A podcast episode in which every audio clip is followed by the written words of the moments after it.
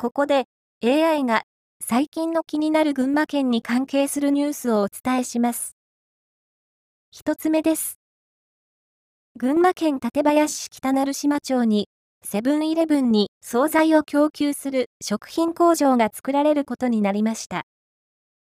2024年3月の創業開始予定で、1日約8万から9万食の惣菜を生産するそうです。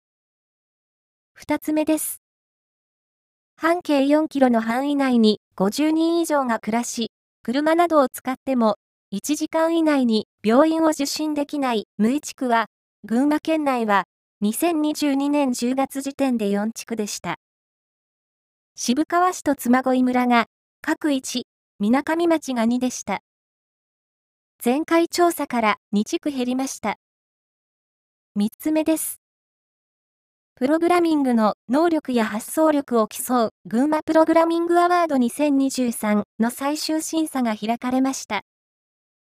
最高賞の MVP 総務大臣賞にデジタルを活用して自転車事故を防ぐ仕組みを提案した県立前橋高校のチームが選ばれました。